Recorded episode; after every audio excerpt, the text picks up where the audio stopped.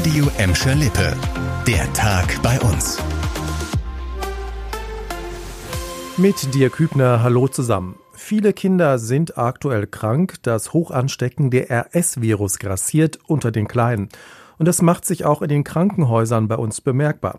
Die Kinderklinik am Bottroper Marienhospital ist im Moment so stark belastet, dass es zu Notlösungen bei der Patientenbetreuung kommen kann. Das hat die Klinik auf unsere Nachfrage eingeräumt. Hintergrund war der Fall einer Hörerin, die mit ihrem erkrankten Kind für eine Nacht in einem Waschraum schlafen musste. Kira Flocke fasst den Fall zusammen. Hanan El-Katutis Sohn war am Norovirus erkrankt und hatte sich so oft erbrochen, dass sie mit ihm in der Nacht ins Krankenhaus fuhr. Nach langer Wartezeit kam dann das Angebot, Aufnahme des Kindes ja, aber eben ohne Zimmer, sondern im Waschraum.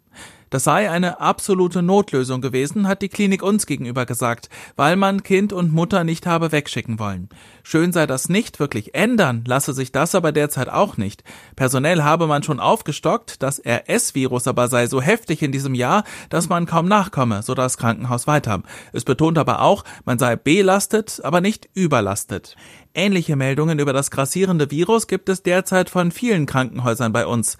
Das RS-Virus sorgt für starken Husten, der vor allem für Säuglinge und Kleinkinder gefährlich sein kann. Vom RS zum Coronavirus. Die Corona-Zahlen bei uns kennen aktuell nur eine Richtung und zwar nach oben. Mittlerweile hat auch Bottrop wieder einen dreistelligen Inzidenzwert.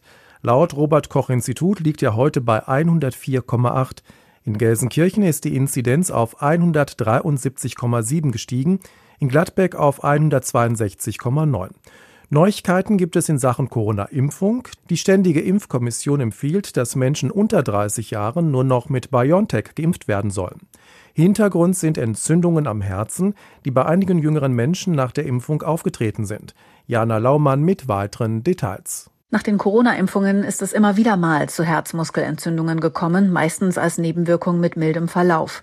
Bei BioNTech allerdings weniger oft. In die Überlegungen, wie Bund und Länder ihre Corona-Maßnahmen besser abstimmen könnten, hat sich auch Bundesgesundheitsminister Jens Spahn eingeschaltet. Gerade beim Thema 2G- oder 3G-Regeln findet er gemeinsame Beratungen wichtig. Trotz Corona-Krise sind in diesem Jahr weniger Gladbecker, Bottropper und Gelsenkirchener überschuldet. Das steht im neuen Schuldneratlas von Kreditreform. Laut der Studie können in Gelsenkirchen fast 17 Prozent der Menschen ihre Rechnungen nicht bezahlen, immerhin ein Prozent weniger als im vergangenen Jahr. Im Bottrop liegt die Schuldnerquote aktuell bei gut 10 Prozent, im Kreis Recklinghausen bei fast 13 Prozent. Auch dort sind die Quoten leicht zurückgegangen. Trotzdem sind die Städte und Kreise im Ruhrgebiet im bundesweiten Vergleich immer noch ein Brennpunkt. Von den 401 Städten in ganz Deutschland hat Gelsenkirchen die vierthöchste Schuldnerquote. Die Experten haben auch eine Erklärung dafür. Arbeitslosigkeit und niedrige Einkommen sind die Hauptgründe dafür, dass Menschen ihre Rechnungen nicht bezahlen können. Habt ihr schon die ersten Weihnachtsgeschenke besorgt? Also ich noch nicht. Es wird aber wohl langsam Zeit, denn es sind nur noch etwas mehr als sechs Wochen bis zum Fest. Für die Menschen in den Flutgebieten, die alles verloren haben, wird Weihnachten in diesem Jahr ganz anders als sonst. Helfen will da die Bottropper Hochwasser-Taskforce. Sie sammelt Weihnachtspäckchen für die Opfer der Flutkatastrophe. Bis Ende November können Geschenke abgegeben werden. An Nikolaus werden sie dann an die Menschen im Ahrtal verteilt. Die Päckchen können für Kinder, Jugendliche oder Erwachsene sein und auch Geschenke für Haustiere werden gesammelt. Außerdem bitten die Bottropper darum, einen Gruß an die Flutopfer beizulegen. Wo genau die Geschenke gesammelt werden, erfahrt ihr auf radioemschalippe.de. Auch die Gladbecker Fluthilfe will den Menschen in den Hochwassergebieten in der dunklen Jahreszeit etwas Gutes tun. Am Wochenende haben die Helfer über 2000 Lichter ins Ahrtal gebracht.